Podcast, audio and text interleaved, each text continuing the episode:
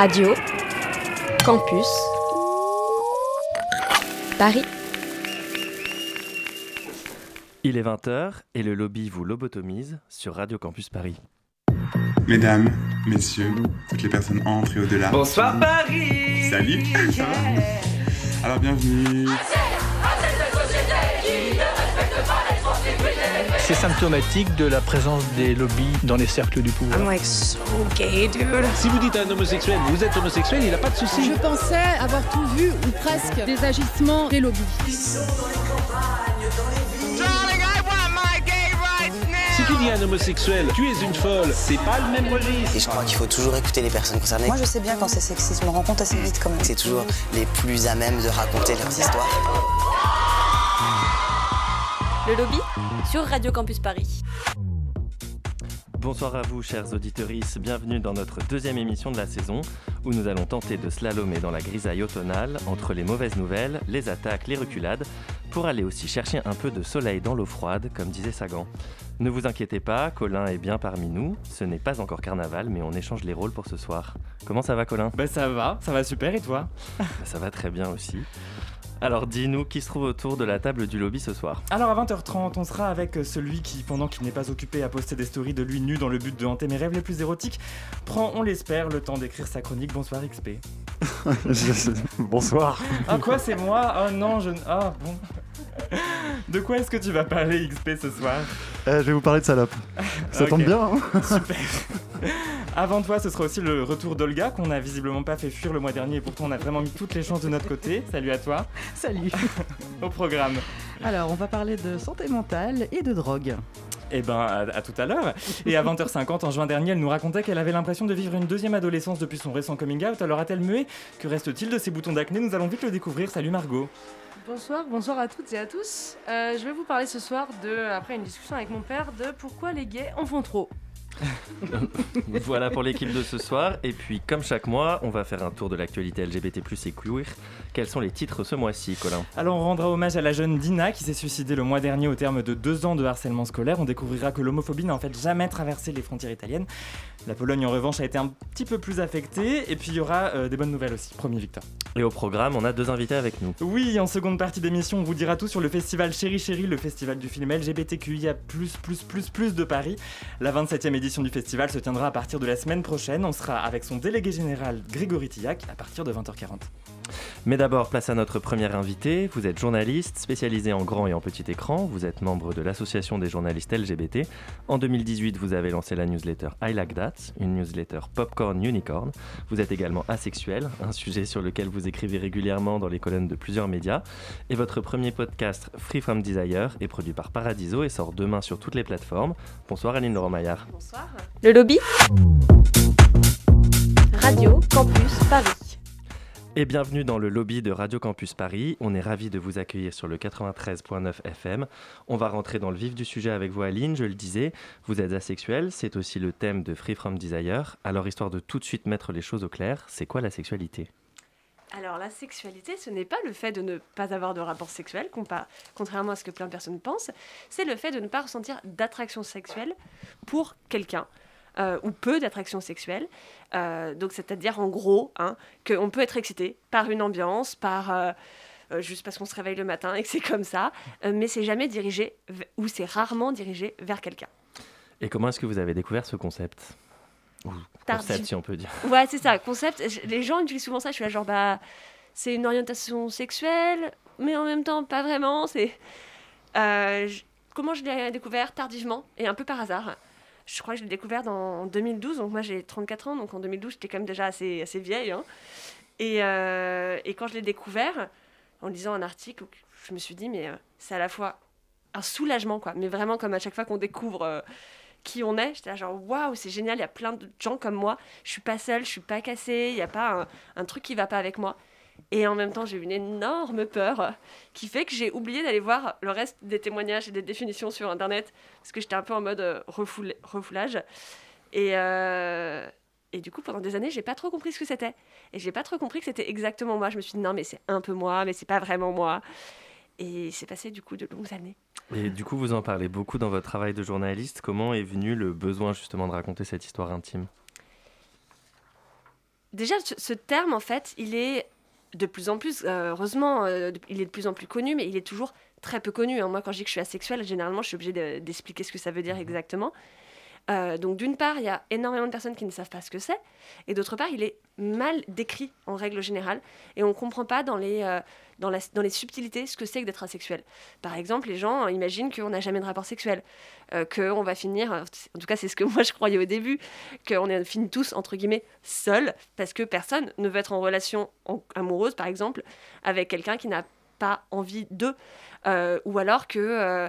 que que être célibataire, quand c'est un choix, que c'est quelque chose qui va nous rendre systématiquement malheureux. Et en fait, moi, la raison pour laquelle j'ai fait ce podcast et pour laquelle j'écris des articles, c'est à la fois pour permettre aux personnes qui sont concernées par la sexualité. Et je peux vous dire que c'est énormément de personnes, vu le nombre de coming out que j'ai vu dans mon entourage ces dernières années, une fois que je commençais à vraiment bien l'expliquer. C'est donc à la fois pour que les personnes découvrent ce que c'est la sexualité, pour elles, pour leurs proches, et puis aussi pour qu'on arrête un peu avec cette euh, obsession pour le couple amoureux qui baise trois fois par semaine, parce que c'est ce que nous disent les articles, il faut baiser trois fois par semaine pour être un couple épanoui, et, euh, et, qui va finir par avoir euh, des enfants et être heureux, et qui reste tout le temps euh, entre eux deux, là, genre jamais avoir de potes et tout ça. et, et c'est en, fait, c'est en fait tout le déroulé de ce podcast, quoi. Moi, dans ce podcast, j'explique comment j'en suis arrivée à 34 ans à avoir un, un enfant seul par PMA et à être hyper ravie d'être célibataire, alors que bah, pendant des années, j'en ai souffert.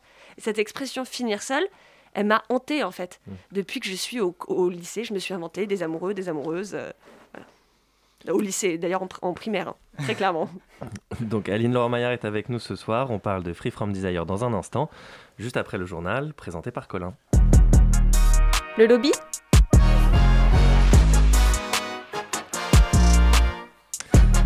Radio Campus Paris. Et Colin, on commence par le suicide de Dina, une jeune fille de 14 ans qui s'est pendue début octobre suite au harcèlement dont elle était victime. Oui, plus précisément suite aux insultes racistes et lesbophobes qu'un groupe de jeunes filles lui assénait depuis deux ans dans son lycée à Mulhouse. Sa mère, Samira, a décidé de porter plainte contre le lycée et contre X. Selon elle, rien n'a été fait du côté de l'établissement alors que tout le monde était au courant du calvaire subi par la collégienne puis lycéenne. Pour elle, c'est quand Dina a commencé à évoquer les luttes LGBT que le harcèlement a véritablement commencé. Elle le raconte au micro de BFM TV les filles, à partir de ce moment-là, en fait, euh, n'étaient pas trop trop d'accord avec euh, ce qu'elle défendait. Et on commençait en fait à lui envoyer des messages ou à la bousculer ou à la critiquer euh, les unes après les autres ou tout ensemble ou chacune son tour pour s'attaquer à ma fille par rapport à son orientation sexuelle. Il lui disait aussi que c'était une ignominie de, la, de, la planète, que sa mère aurait dû avorter quand elle a su qu'elle était enceinte d'elle, qu'elle était moche, qu'elle était grosse. Voilà, c'était tous les jours, tous les jours, tous les jours. Donc, euh, à force, elle a, elle a fini par y croire. La maman de Dina qui a aussi indiqué qu'elle n'en voulait pas aux harceleuses euh, individuellement, elle pointe davantage du doigt l'administration du lycée qui selon elle a tout fait pour ne pas faire de vagues, quitte à rejeter la faute sur Dina elle-même. Votre fille, elle en fait trop, lui rétorque-t-on alors que sa famille tente de ne pas envenimer davantage la situation. Le parquet de Mulhouse a ouvert une enquête pour recherche des causes de la mort et une marche blanche a été organisée le dimanche 25 octobre en mémoire de Dina. Alors je vous en supplie pour ceux qui ont des enfants, parlez-leur. Dites-leur de ne pas harceler. Dites-leur que c'est grave. Et pour les autres, dites-leur de se défendre. Parce que je regrette de ne pas avoir dit à Dina de se défendre. La mort de Dina n'aura suscité que peu de réactions politiques. Pourtant, un rapport sénatorial paru le 23 septembre dernier nous indique que 800 000 à 1 million d'enfants sont victimes de harcèlement scolaire chaque année, soit 6 à 10 des élèves. Et puis nous avons aussi appris la mort de l'autrice et doctorante Tal Peterbrot-Merckx. Tal était Gwyn, féministe juif victime d'inceste et engagée dans la lutte contre la domination adulte. Il pensait et vivait dans sa chair l'intersection de ses identités. Il s'est donné la mort à cause de l'inceste, de l'antisémitisme, de l'homophobie et de la domination patriarcale contre lesquelles elle luttait chaque jour. On vous invite à lire ses ouvrages, notamment Outrage, paru en début d'année chez Blast. En Italie, le Sénat rejette une loi visant à pénaliser l'homophobie, Colin. Oui, car vous l'ignorez peut-être autour de cette table, mais figurez-vous qu'en fait, en Italie, l'homophobie n'existe plus. Alors pourquoi légiférer dessus? C'est en tout cas l'argumentaire des opposants à la loi ZAN, des opposants qu'on retrouve aussi bien dans les rangs de l'extrême droite que dans ceux de la gauche. Alors l'Italie serait-elle un pays vierge d'homophobie? En réalité, rien n'est moins sûr. Dans les colonnes de Libération, le sociologue Luca Trapolin explique qu'il n'y a en fait pas de délit spécifique à la violence anti-LGBT en Italie, ni aucun instrument pour la mesurer. C'est bien pratique. En cause également l'influence du Vatican qui s'est opposé à cette loi vue comme une incarnation, je cite, de l'idéologie du genre. Pourtant, la majorité des Italiens sont plutôt favorables à une, évolution, législative sur le sujet. Et au même moment, au Parlement polonais, on débattait pour savoir s'il ne faudrait pas interdire la, interdire la marche des fiertés. L'occasion pour un militant de la Fondation Vie et Famille, qui a contribué à mettre ce projet de loi à l'ordre du jour, de faire un parallèle acrobatique entre le mouvement LGBT et le parti nazi. Ne reproduisez pas ça chez vous. On peut lui faire confiance, il a l'air de s'y connaître en nazisme. 20h11 sur Radio Campus Paris, un spectacle d'humour transphobe fait des vagues du côté de Netflix. Il avait décidé de revenir à l'écran après 10 ans d'absence, inquiet face à une prétendue culture woke. Dave Chappelle est au cœur d'une vive polémique à cause de son spectacle diffusé sur Netflix présentant des sketchs transphobes. Le genre est un fait et ses détraqueurs sont trop sensibles, selon la star du stand-up qui, visiblement, n'a pas trop suivi les cours d'idéologie du genre susmentionné. C'est donc un bras de fer qui s'est engagé depuis le mois d'octobre entre Netflix et ses employés transgenres. Le 15 octobre, Netflix avait même pris la décision de suspendre une de ses employées, visiblement un peu trop véhémente à leur goût. Face à la polémique, elle a été rapidement réintégrée à l'entreprise. Des manifestants se sont ensuite réunis près du siège de Netflix, c'était fin octobre, un rassemblement rejoint par des salariés du service de streaming. Alors pour défendre Dave Chappelle, Ted Sarandos, le patron de Netflix, a d'abord mis en avant la liberté d'expression. Il a ensuite fait amende honorable en déclarant à The Hollywood Reporter qu'il aurait dû avant tout reconnaître qu'une partie de ses salariés souffrait et qu'il se sentait vraiment blessé par une décision commerciale. Et alors que Dave Chappelle peut compter sur le soutien de Jay-Z, les employés opposés à l'humoriste sont soutenus, eux, par des stars de Netflix comme Elliot Page ou Jonathan Van Ness de Queer Eye. Enfin, encore de quoi faire plier le géant mondial de streaming, comme quoi la culture woke a de l'avenir. Un autre combat de David contre Goliath, celui de Tom Daly qui s'attaque aux Jeux Olympiques. Oui, le champion de natation ouvertement gay depuis 2013 veut bannir des JO les pays qui interdisent l'homosexualité sous menace de mort et plus largement interdire la tenue des grandes compétitions sportives dans les pays qui ne respectent pas les droits de l'homme. Il en a profité pour fustiger la tenue de la Coupe du Monde au Qatar en raison, je cite, des restrictions drastiques envers les personnes LGBT et les femmes. En bref, Fabien Azoulay, qui avait été condamné à 17 ans d'emprisonnement en Turquie pour détention de stupéfiants, a été libéré dans le cadre d'un aménagement de peine. Il avait été interpellé en Turquie en position de GBL, solvant interdit là-bas mais répertorié euh, seulement comme substance vénéneuse en France. Pendant l'été, il avait pu revenir en France après 4 ans d'emprisonnement marqué par des violences en raison de l'homophobie et de l'antisémitisme de ses camarades de cellule. Et puis souvenez-vous, en 2013, dans les colonnes du Figaro, on apprenait que Frigide Barjot occupait un logement social de 173 mètres carrés en duplex non loin de la tour euh, Eiffel, tout en étant propriétaire d'un appartement hérité de sa mère, donc comme un petit peu à peu près tout le monde dans ce studio finalement. Frigide Barjot expulsée, l'appartement accueille désormais une colocation arc-en-ciel. Huit personnes queer en situation de précarité se partagent le duplex, le tout géré par l'association Balisiade, Balisiade qui espère ouvrir 16 autres appartements pour pouvoir loger des personnes LGBT exilées à Paris. Allez, on passe au coming out du mois.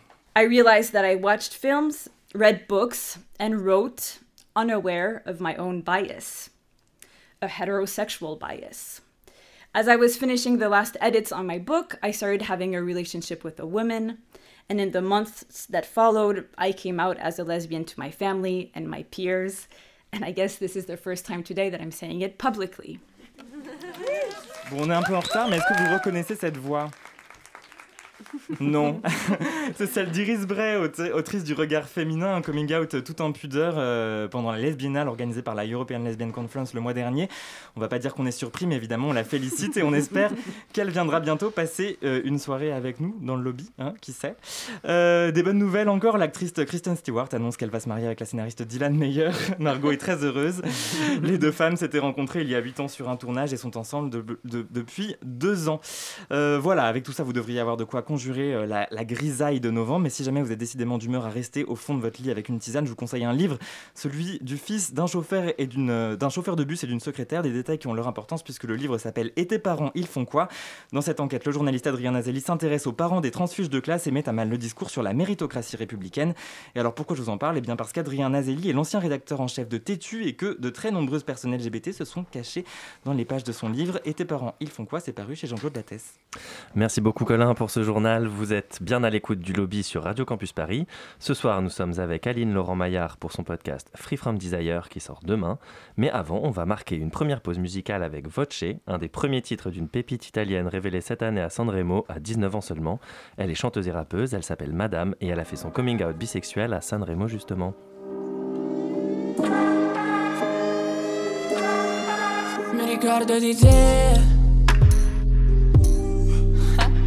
Ricordi mille giri sulle giostre su di te. Ho fatto un'altra canzone Mi ricordo chi sono. Ho messo un altro rossetto sopra il labbro superiore. Negli occhi delle serrande si stenderanno e io sparirò. L'ultimo soffio di fiato sarà la voce ad essere l'unica cosa più viva di me. Voglio che viva cent'anni da me. Voglio rimanere negli anni con me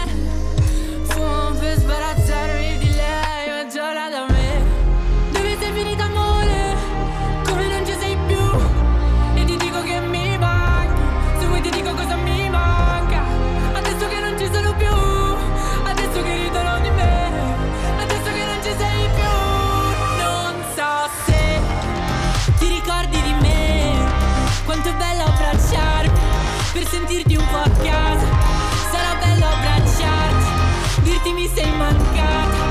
In un bosco di me C'è un rumore incessante Lo faccio da parte Tu sei la mia voce. Mi ricordo di te. Mi vedevano ridere sola, ma eri te. Ho baciato un foglio bianco e la forma delle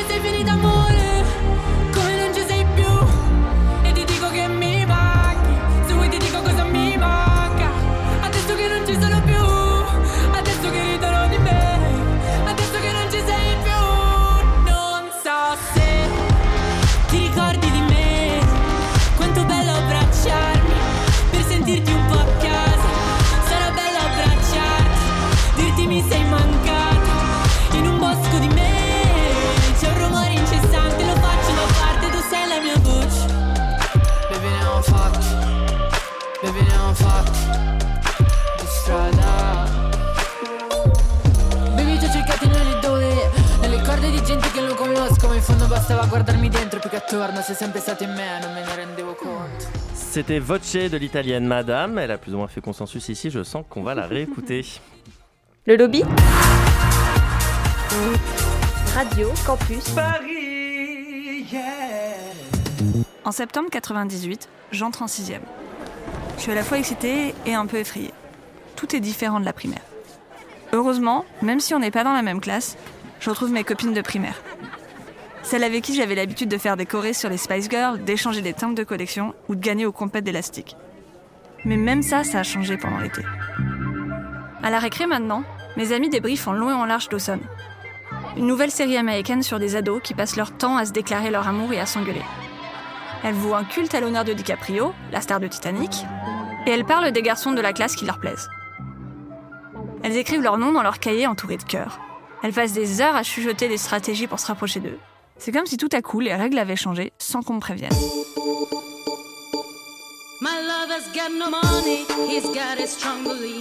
My lover's got no power, he's got his strong beliefs. My lover's got no fame, he's got his strong beliefs. My lover's got no money, he's got his strong beliefs. Et nous sommes toujours avec Aline Laurent Maillard, journaliste indépendante, qui vient nous présenter Free From Desire, son premier podcast produit par Paradiso qui sort demain et dont on vient donc d'entendre un extrait, Colin. Voilà, un extrait du premier épisode. Donc les règles ont changé, c'est ça, à votre entrée au collège en fait, Aline Laurent Maillard. Ouais.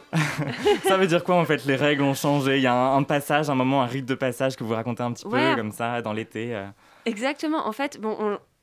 cette injonction à être en couple et à s'intéresser sexuellement, même si au collège sexuellement ça veut dire juste faire des bisous, rouler des pelles, euh, en fait on le ressent dès, dès, la, dès la, crèche. Hein, on dit Oh, qu'est-ce qu'ils sont mignons, ils vont finir ensemble ces deux-là Quand ils sont de sexe opposé, bien évidemment. Oui. Hein euh, et puis elle s'accentue au fur et à mesure. Et au collège, effectivement, on sent déjà que tout le monde rentre dans un mood où il faut à tout prix parler des garçons quand on est fille, parler des filles quand on est des garçons. Et même si on n'est pas vraiment intéressé, même s'il n'y a personne qui nous plaît, il faut quand même qu'on en fasse tout un mmh. tas, qu'on s'intéresse euh, à des mecs qu'on trouve beaux dans les films, dans les séries. Et, et, en fait, cette injonction, elle, elle évolue après au lycée, et puis elle évolue après pendant les études. Et elle s'exprime de façon différente, et généralement de façon de plus en plus crue et sexuelle. Mmh. Euh, mais elle elle crée un malaise pour les personnes qui s'intéressent pas à ça. Que ce soit parce qu'elles sont pas prêtes encore, euh, parce que ça va jamais leur arriver d'être intéressées par ce genre de choses, ou parce que tout simplement, je sais pas, par exemple, elles sont gays, euh, des choses comme ça, par exemple. Et, euh, et c'est un peu de ça dont je parle, c'est ce, Ouais. ce malaise en fait qu'on ressent, ce sentiment d'exclusion qu'on ressent euh, au début euh, parce qu'on n'arrive pas à rentrer dans à parler le même langage que les autres et puis après carrément parce que les autres nous excluent parce qu'ils nous trouvent que si on parle pas de cul, si on n'a pas eu de rapport sexuel, de fait, on est euh, casse l'ambiance. Et donc il y a ce sentiment d'exclusion qui arrive et puis progressivement aussi un sentiment de, de honte en fait parce qu'on se dit mais qu'est-ce que j'ai fait pour pas y arriver? Qu'est-ce qui cloche chez moi? Et on peut se poser des questions variées. Hein, de ce qui est des intéressant, c'est que justement, ces, ces questions de est-ce que je suis normal, est-ce que je suis seul dans mon cas, on les retrouve exactement dans les mêmes termes quand on, est, quand on se découvre gay, lesbienne, trans. Est-ce que ça veut dire que de la même façon, il y a aussi une culture, une sous-culture asexuelle? C'est hyper intéressant parce qu'en fait, la sexualité, c'est l'orientation sexuelle invisible. C'est-à-dire que comme les gens n'ont pas de désir, ils ne réalisent pas qu'ils n'ont, euh, ils ne réalisent pas ce qui leur arrive en fait, contrairement aux autres. Moi, je sais que j'étais hyper jalouse quand les gens disaient j'ai su que j'étais lesbienne parce que j'ai eu un coup de cœur sur une fille. Et moi, j'étais là genre mais je veux que ça m'arrive. Moi, je me considère pan depuis euh, depuis mes 20 ans et j'étais là genre mais moi, j'ai juste j'ai dû faire un effort euh, intellectuel. Je me suis juste dit, il n'y a pas de raison que je sois attirée par les garçons euh, et pas par les filles. Et du coup, j'ai toujours été jalouse de ça. Donc, tout ça pour dire que c'est une orientation sexuelle invisible. Donc, on en parle moins. Et en fait, il a fallu très longtemps pour que les personnes asexuelles commencent à réaliser qu'elles avaient quelque chose de différent des autres et commencent à en parler ensemble. Donc, il y a une communauté asexuelle. Et j'en parle pas mal dans le, dans, dans les- dans le podcast. Mais elle est encore assez petite. Et, euh, et tant que les gens n'ont pas plus conscience de la sexualité, euh, de leur asexualité et qu'ils ne développent pas plus une, une, une fierté, et ben cette communauté, elle, elle- elle grandit pas énormément. Mais il y a des choses. hein. Il y a euh, une passion pour, le, pour le, les gâteaux. On dit que D'accord les gâteaux, c'est Eh mieux que je le vais sexe. devenir asexuel. La blague, c'est euh, les gâteaux seraient mieux que le sexe. Et donc, du coup, euh, c'est souvent des petits gâteaux qu'on va représenter pour parler d'asexualité. Et donc justement à propos de communauté et de fierté, Free From Desire, euh, donc le- le- votre podcast sort demain. Vous vous sentez comment à, à J-1 super excitée. Genre vraiment, euh, je suis euh, hyper contente de le sortir, à la fois parce que je pense qu'il n'est pas trop mauvais, et aussi parce que euh, je pense qu'il peut aider plein de personnes, à la fois les personnes asexuelles, et puis en règle générale, euh, tous les gens qui ont des vies de couple, euh, qui sont en couple ou qui ont une sexualité, parce qu'on en parle surtout d'injonction. Et ouais.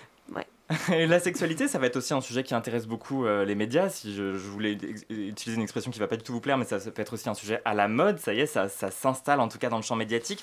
Euh, et c'est aussi très mal connu. Alors, du coup, est-ce que ça a été facile de travailler avec Paradiso qui, qui produit votre, de- votre studio? J'imagine qu'eux aussi ont dû découvrir pas mal de trucs. À quel point est-ce que travailler avec des gens qui sont pas forcément sensibilisés à la question, c'est facile? Bah, euh, c'est pas, c'est pas, on m'a pas payé pour dire ça, mais travailler avec Paradiso, ça a été super parce que c'est les premiers à m'avoir dit, genre, tu peux creuser. Et euh, c'est vrai que je suis arrivée avec mon idée et, et ils m'ont dit non, non, on va plus loin, raconte plus ton histoire. Et donc vraiment, c'est comme ça qu'est né un podcast en 8 épisodes qui sont très très denses, hein, je préviens. Euh, mais auparavant, moi, ça fait des années que j'essaye d'écrire sur le sujet. Et on, à part, à part, à, part euh, Néon, qui m'a commandé une super euh, enquête euh, sur euh, les, les violences sexuelles qui sont faites aux personnes asexuelles, il n'y a pas de média en fait qui m'a pris autre chose que des papiers qui disent juste qu'est-ce que c'est que, la- euh, que, que la sexualité. Il manque, euh, y pour l'instant, c'est vu comme étant effectivement une curiosité et on rentre pas dans les détails de comment les personnes asexuelles vivent. Qu'est-ce que ça leur fait de vivre différemment en tant que, en tant que jeune Est-ce qu'on appartient à la communauté LGBT Est-ce que euh, comment est-ce qu'on se construit à partir de là? Et en fait, pour l'instant, on reste une une attraction, une, une- pas une attraction, une une un Une objet- bizarrerie, Ouais, voilà, une Mhm. bizarrerie. quoi. On est un peu les gays des années 70, quoi. Mais Alors justement, moi j'avais une question euh, parce que vous venez d'évoquer la communauté LGBT. Euh, Est-ce que du coup justement vous pensez, enfin vous vous vous sentez dans, dans appartenir à cette communauté? Et la question aussi, c'est on parle aussi de convergence des luttes, surtout dans la, dans la communauté LGBTI. Est-ce que la lutte euh, pour les personnes asexuelles, euh, ce serait pas avant tout juste la visibilisation ou est-ce qu'il y en a d'autres? Alors, deux, questions en une. Euh, pour la première, euh, justement, je me suis rappelé que j'avais fait un autre article qui était allé un peu plus dans les détails, c'était pour Committed.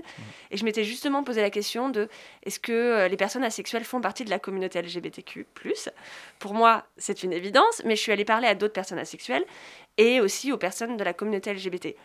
Euh, sans surprise, sur Twitter notamment, il y a toujours des personnes LGBT pour, euh, pour chier sur les personnes asexuelles, pour dire ça poliment, et dire bah non, vous n'avez pas de rapport sexuel, donc vous n'avez pas d'orientation sexuelle. nous, on aime le cul, on est là pour le cul.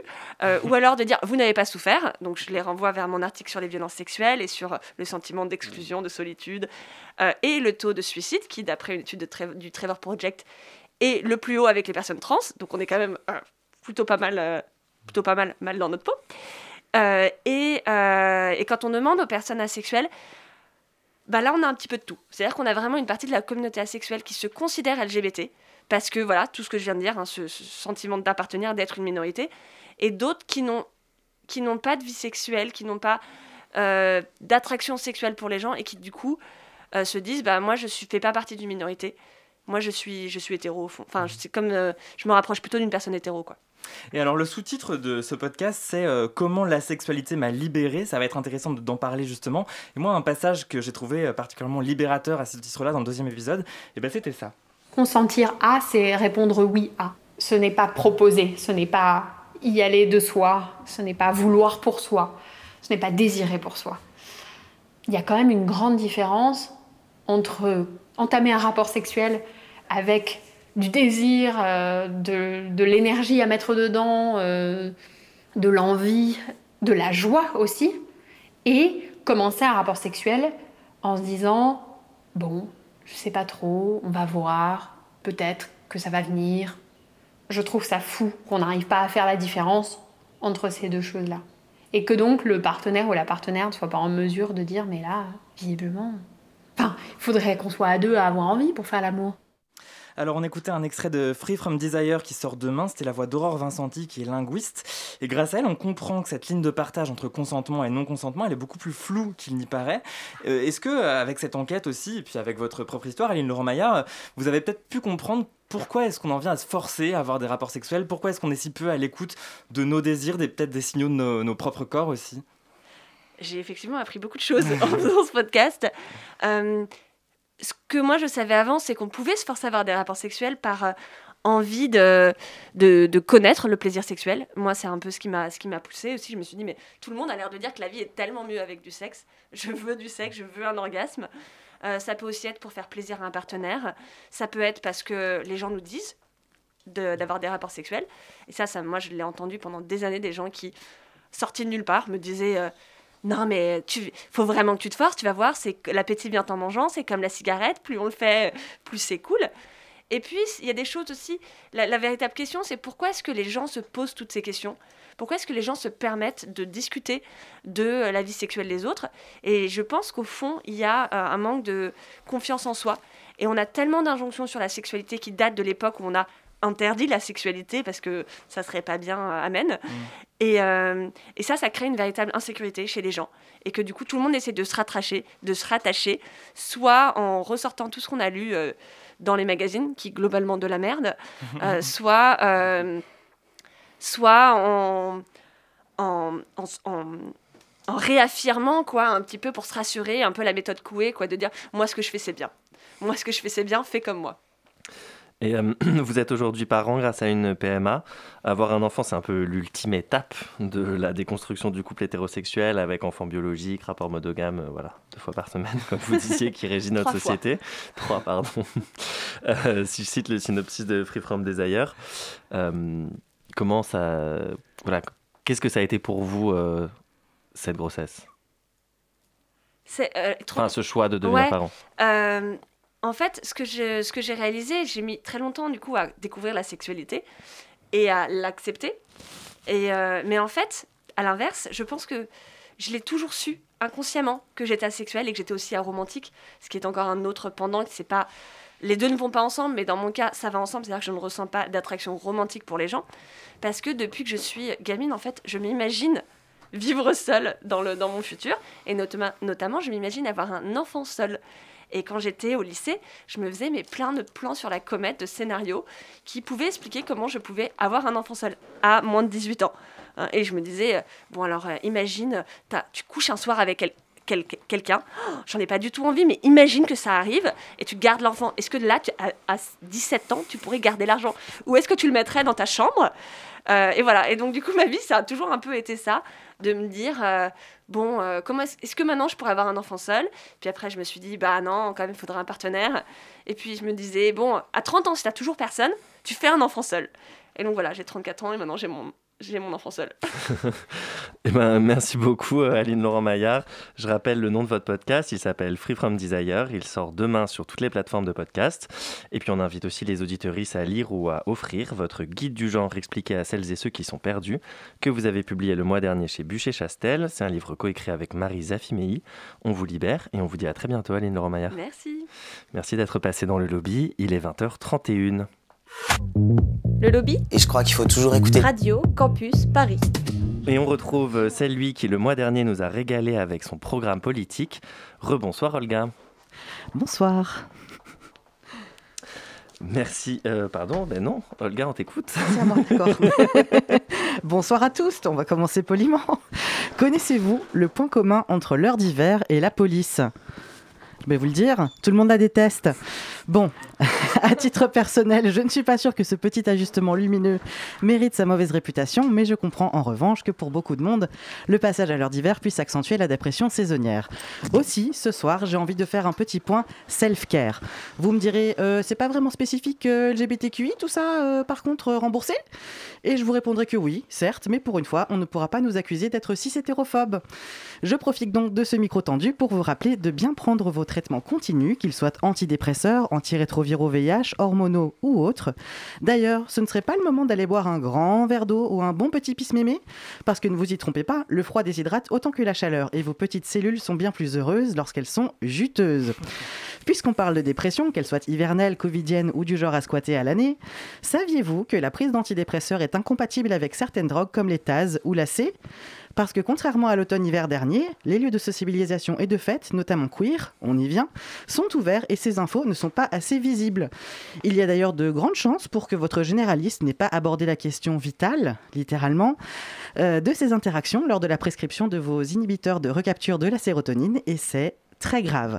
Attention, ce n'est pas que le corps médical n'est pas au courant des dangers que peuvent représenter les, mélan- les mélanges de ces différentes chimies. Non, c'est juste qu'en France, on fait une distinction morale entre les produits psychoactifs légaux, comme l'alcool ou le tabac, parce que c'est le terroir et que ça rapporte des sous, et les substances dites illicites.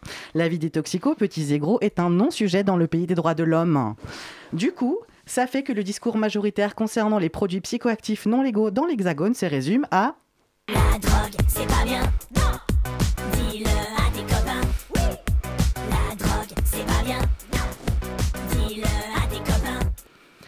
Qu'est-ce que je voulais que je vous dise? C'est une argumentation béton, clairement, dans la lignée de notre loi sur l'usage des drogues, l'une des plus répressives d'Europe, qui cumule les exploits d'être à la fois un échec sur la lutte contre les trafics et un véritable désastre en matière de santé publique.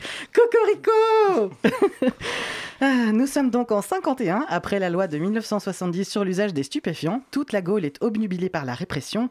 Toute Non, car l'engagement d'irréductible activiste de la santé communautaire résiste encore et toujours au ministère de l'Intérieur. Étonnamment, dire que la drogue c'est de la merde, emmurer des tunnels dans les quartiers populaires et confisquer les trois pieds de bœuf que Janine fait pousser pour sa consommation personnelle, ça ne résout absolument rien. Du coup, depuis les années 80-90, dans le sillage de la lutte contre l'épidémie de VIH-Sida, s'est installée la pratique salvatrice de la réduction des risques. Et la RDR, c'est quoi? C'est une démarche de santé pragmatique qui accompagne les personnes consommatrices de produits psychoactifs afin de réduire les risques de contamination, d'addiction, de pratiques dangereuses et de surdose. Bref, la réduction des risques, ça sauve des vies.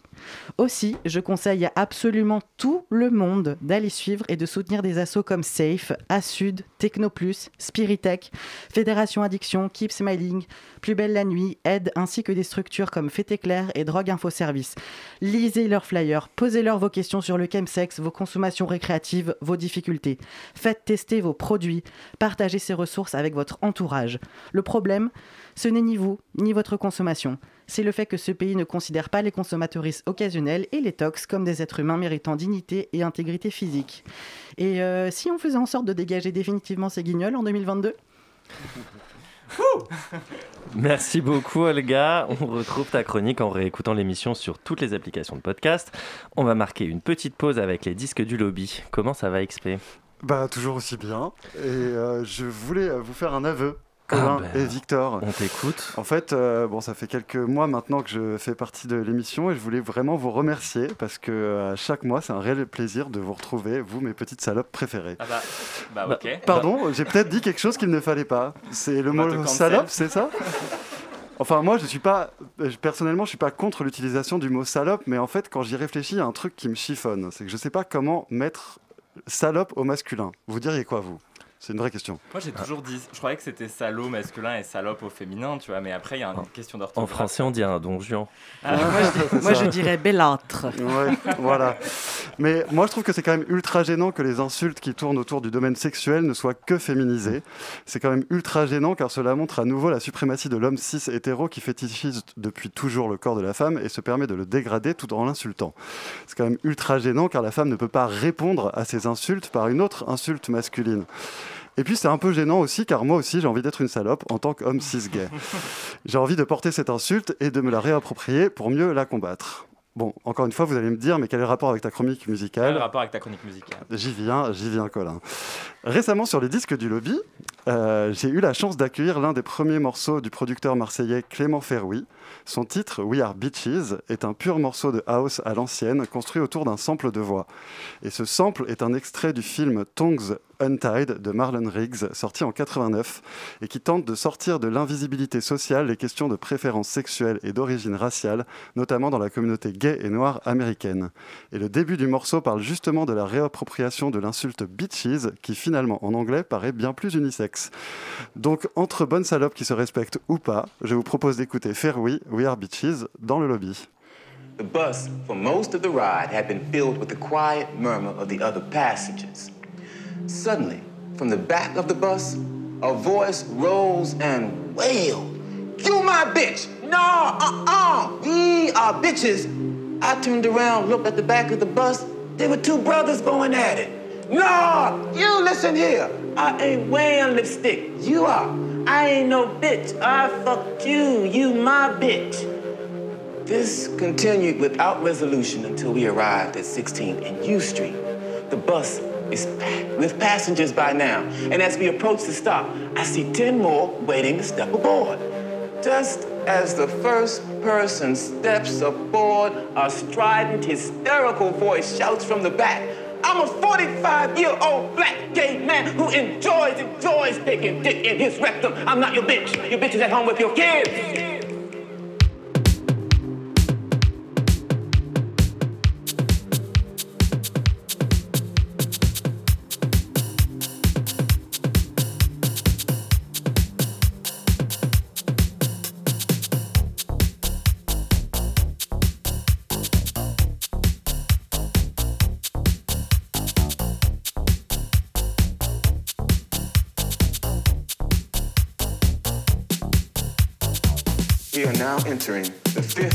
Of our sexual consciousness. The ride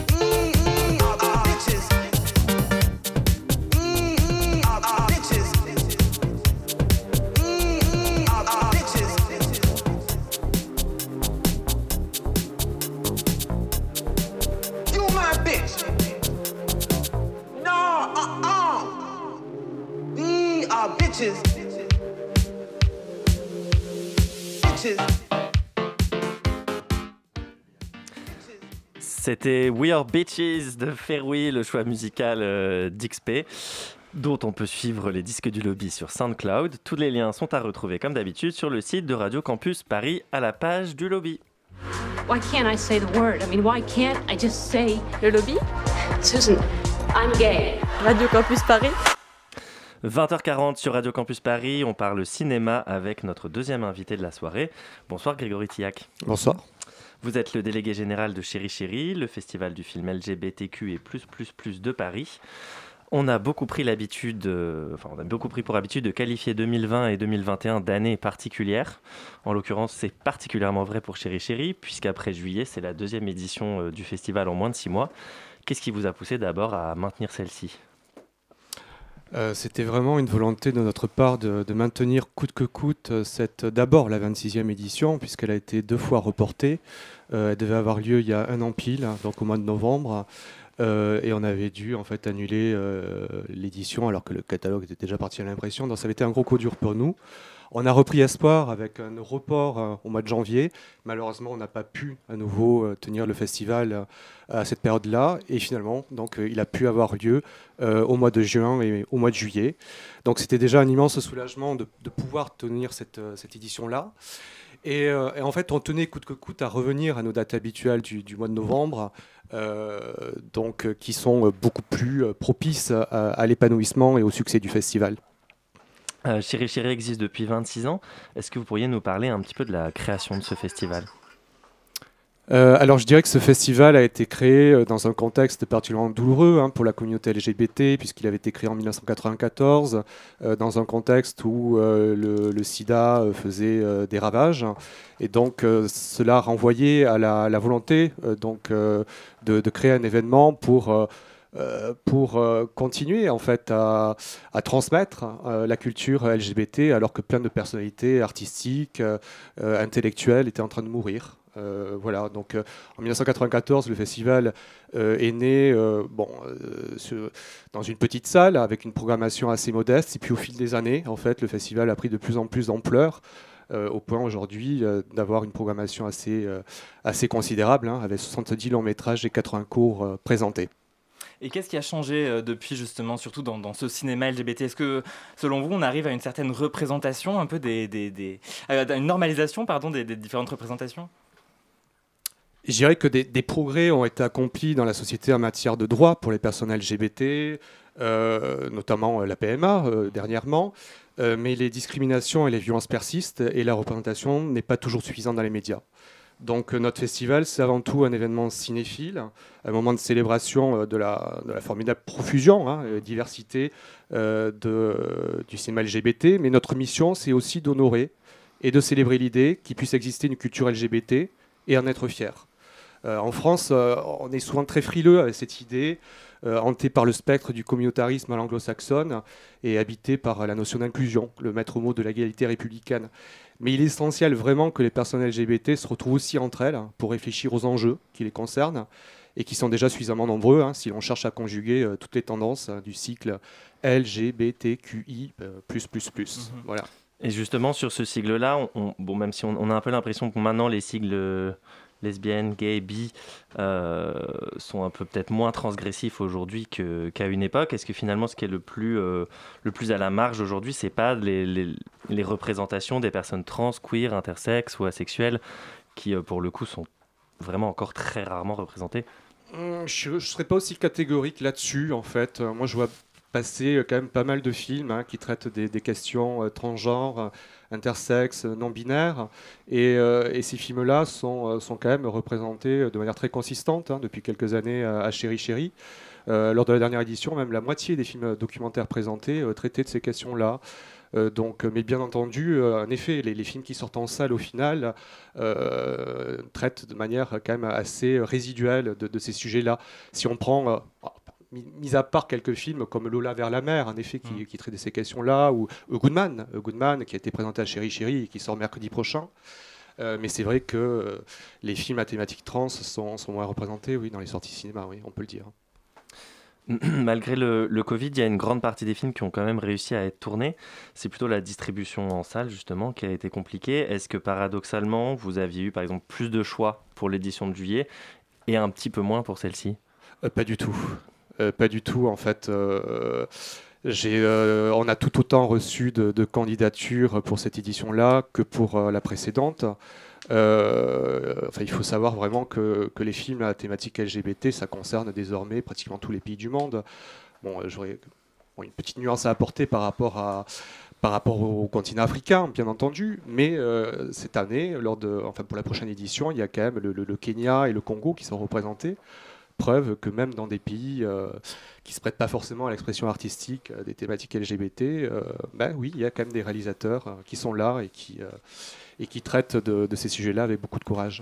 Est-ce que vous pensez que les films LGBT ont plus souffert que les autres de l'embouteillage dont, Victor parlait à l'instant de- des salles? On peut penser à, à par exemple qui était en sélection en juillet, qui était très attendu par la communauté, et là qui est sorti directement sur Canal en juillet en France et en DVD la semaine dernière.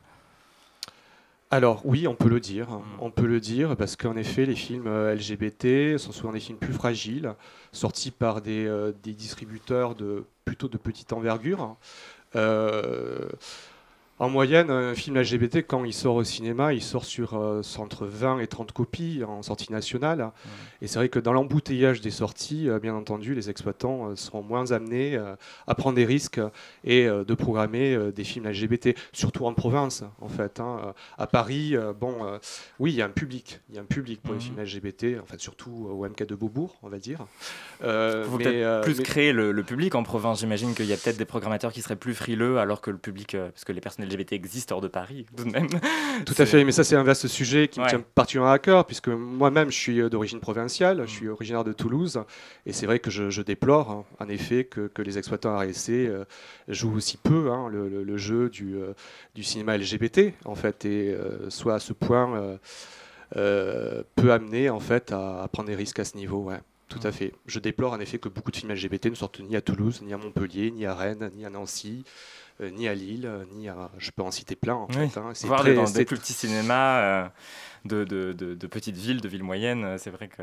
Tout à fait. Et, et j'imagine que c'est frustrant aussi pour vous, du coup, de savoir que les films que vous allez pouvoir projeter à, à Chéri Chéri n'auront pas l'audience euh, escomptée, entre guillemets, quoi. Même si, euh, effectivement, on a pas mal parlé, entendu parler de Goodman récemment, Lola vers la mer, vous l'avez cité quand il était sorti il y a deux ans.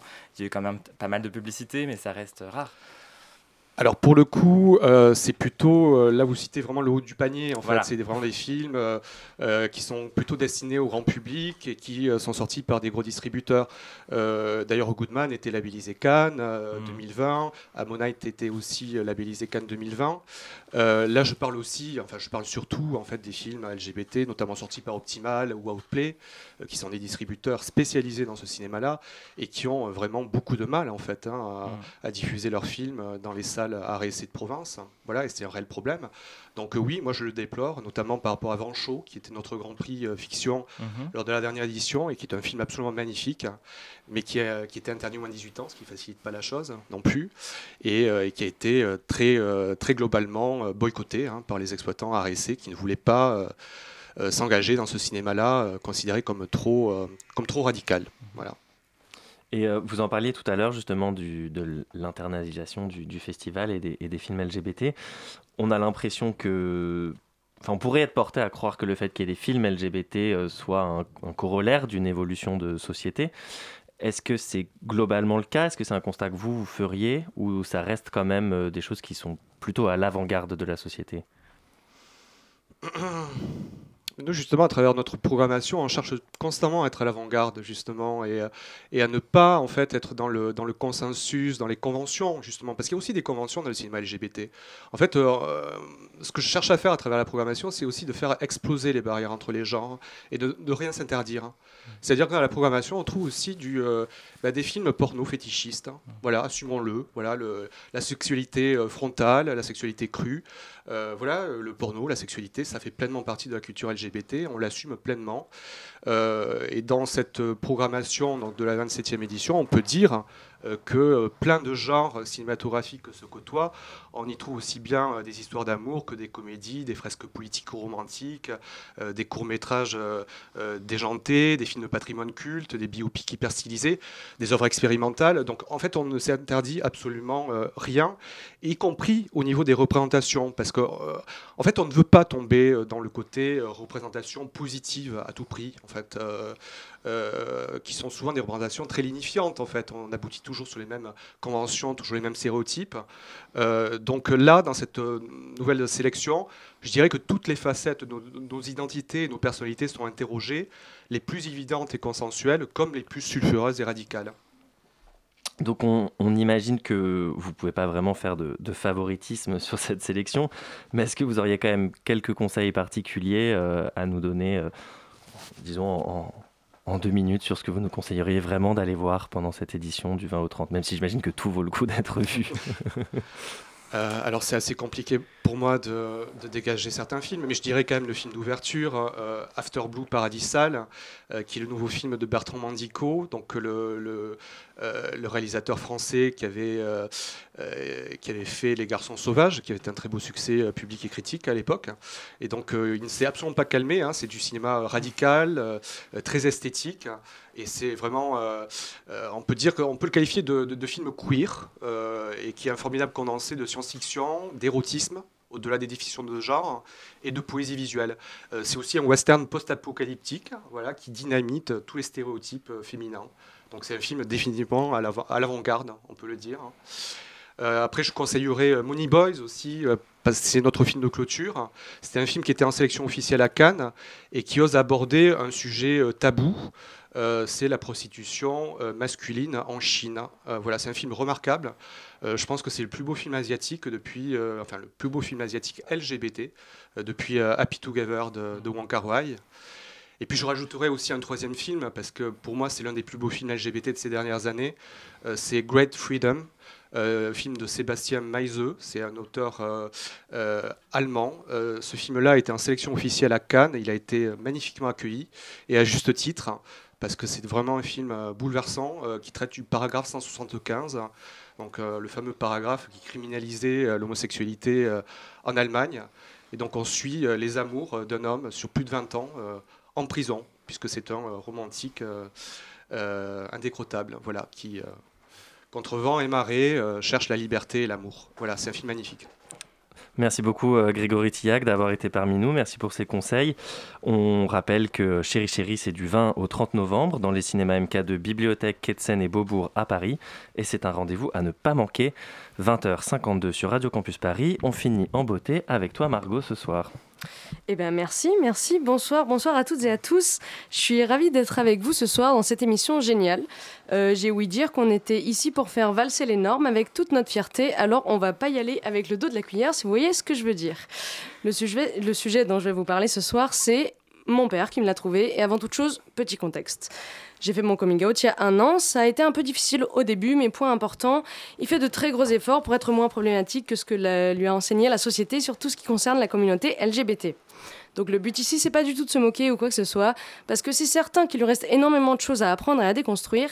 Le but, c'est de parler de tout ça dans la bienveillance. Donc je vous propose de déconstruire tout ça ensemble. Reprenons l'histoire. Il se trouve donc qu'un jour, on discute on discutait autour d'un petit verre de, vin rouge du mois de fierté et tout à coup, vous la sentez venir, la malheureuse phrase qui arrive Il m'a dit Moi, ce que je comprends pas, c'est pourquoi les LGBT en font trop. Somme toute, une phrase qui fait mal, très mal quand on fait partie de la commu.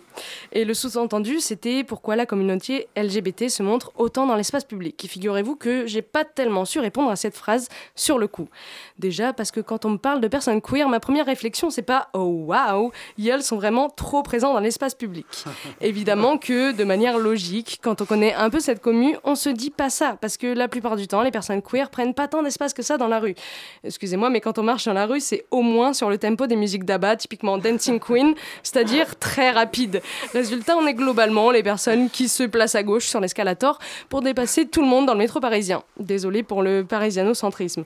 Et partout pareil, n'importe où, dans l'hexagone. Mais c'est tout simplement parce que les personnes queer ne se sentent pas safe dans la rue. Point historique, la première Pride, appelée maintenant Marche des Fiertés, est un moment de l'histoire qu'il est important de préciser. La première Pride, c'était dans la nuit du 27 au 28 juin 1969. C'est un groupe de personnes lesbiennes, gays, bisexuelles et trans qui se sont rebellés contre les forces de l'ordre, venus faire une descente dans un bar appelé Stonewall Inn, un bar gay de New York. Et la lutte a duré plusieurs jours. Donc concrètement, la première Pride, c'était pour échapper aux violences policières. Et depuis, la Pride, c'est un outil qu'on s'est approprié. Alors bien sûr, on met des paillettes sur nos joues, on s'habille de manière hyper colorée. Et oui, ça nous fait kiffer. Oui, ça nous permet de prendre de la place, mais c'est tellement important. La plupart d'entre nous ont passé tellement d'années dans le placard, et ce placard, il est bien trop étroit pour notre personnalité, nos inspirations et nos envies. Donc bien sûr que quand on se trouve dans un endroit safe, on se donne à fond. On envoie à fond des musiques comme Free From Desire, toute la discographie de Lady Gaga et de Mylène Farmer. C'est logique, on se sent exister dans un endroit qui à la base n'est pas fait pour nous et ne nous laisse, et ne nous laisse pas exister tel qu'on est. C'est d'ailleurs pour ça que le camp est devenu un style en soi. Pour celles qui ne connaissent pas le concept, le camp est issu de la culture queer et théorisé pour la première fois par Suzanne Sontag. En gros, les caractéristiques principales sont l'humour, l'exagération, la théâtralité, mais surtout l'ironie. Le fait de poser une distance moqueuse par rapport à ce que l'on vit. Et le but final, c'est de contester le conservationnisme et la subversion. Euh, par la subversion, pardon. En gros, le camp, c'est on en fait trop et purée, ça fait du bien. Alors, pour conclure, disons qu'il est certain qu'il existe un gap entre les générations et qu'il est évidemment important de le préciser. Même si, de base, j'aurais préféré vous parler de mon obsession pour Kristen Stewart, qui s'est, comme l'a rappelé Colin, fiancée avec Dylan Meyer la semaine dernière. c'est essentiel de déconstruire les idées de personnes 6-7. Euh, entre parenthèses, ces fiançailles, c'était un vrai coup dur pour le Gwyn Instant, mais malgré la Mercure rétrograde dont personne autour de la table s'est encore remis, je suppose, j'espère que les personnes qui ont du mal à répondre à cette question pourront trouver les réponses grâce à cette chronique. Et peu importe ce dont on vient de parler, je trouve ça nécessaire de m'adresser à mes petits coquelicots qui sont encore peu ou pas à l'aise avec leur identité sexuelle ou de genre. Peu importe si vous avez fait votre coming out ou pas, vous êtes légitime. Peu importe le temps que cela vous prendra, vous êtes légitime et surtout n'ayez jamais en tête que vous en faites trop. Vous êtes parfaite telle que vous êtes et ayez toujours en tête que c'est grâce à vous et votre sexualité ou votre identité de genre et votre manière de vivre qu'on arrive à faire changer les choses. Votre hum, façon de vivre est une révolution en soi et une pride en soi. Et n'oubliez jamais, vous avez encore du temps, vous n'êtes jamais en retard. Comme je l'ai déjà dit, bébé queer deviendra grand. Merci beaucoup Margot. On te retrouve euh, le mois prochain Bien sûr, avec plaisir. Allez, c'est la fin de l'émission. On va passer à l'agenda. Olga, une recommandation Euh, oui, tout à fait. Alors moi, je vais vous recommander un truc qui est à Paris encore, désolé. C'est la soirée Louder, qui est une soirée drag euh, queen, euh, king et queer, qui se passe au club à Paris et qui rassemble en fait la communauté LGBTQIA+ et la musique dite extrême, autrement dit le métal. La première a eu lieu le 1er octobre et la seconde aura lieu le vendredi 3 décembre et la billetterie vient d'ouvrir. XP, une reco Si vous aimez les endroits, les endroits sombres des clubs euh, et les instants euh, cachés de, de la nuit euh, dans toute sa splendeur, je vous invite euh, mercredi prochain à la galerie euh, Chapelle 14 pour l'exposition du photographe Keffer, euh, qui sera absolument magnifique. Colin Oui, The Morning Show, une série produite par Apple TV avec la fabuleuse Reese Witherspoon et l'excellente Jennifer Aniston. Et depuis cette saison, avec une intrigue lesbienne tout à fait rafraîchissante. La première saison faisait de The Morning Show la série post-MeToo par excellence. La saison 2 va un peu dans d'autres directions, se perd de temps en temps en chemin, avec des personnages féminins, queer ou racisés extra- des très forts, des intrigues haletantes, et on apprécie toujours autant la série. Alors The Morning Show, c'est sur Apple TV. Et Margot, en quelques secondes. Bien sûr. Alors, euh, je recommande la papoterie. C'est une, euh, c'est un endroit à Paris, évidemment, euh, qui permet de faire un atelier poterie pendant 2h30 autour d'un goûter ou d'un repas. Et je trouve ça extrêmement lesbien et extrêmement important de partager un moment, en famille ou pas, autour d'une poterie. Et extrêmement euh, automne vibe euh, surtout. Exactement. Voilà, c'est la fin de l'émission. Merci à toute l'équipe du lobby, Olga, Margot, XP des disques du lobby, Margot Page, que la France nous envie à la réalisation. Et merci à toi, Colin. Mais merci Victor, toute l'équipe du lobby vous donne rendez-vous le 7 décembre prochain pour une nouvelle émission. On a déjà notre invitée, on a hâte de passer une heure avec elle. Et d'ici, j'espère qu'elle a hâte aussi de passer une heure avec nous, c'est moins sûr. D'ici là, pensez à nous podcaster sur Spotify, Deezer ou Apple Podcast par exemple, et à nous suivre sur Instagram. Et tout de suite sur Radio Campus Paris, l'actualité du rap français, c'est dans VRF Show. Restez à l'écoute du 89.9, 93.9 pardon FM.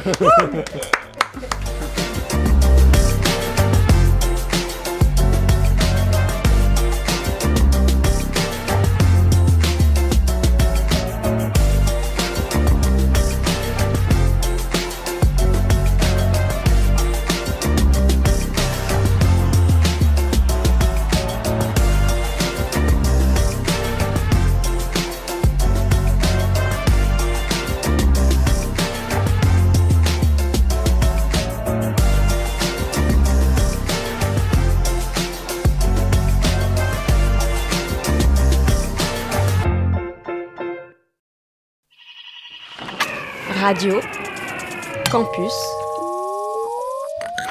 Paris.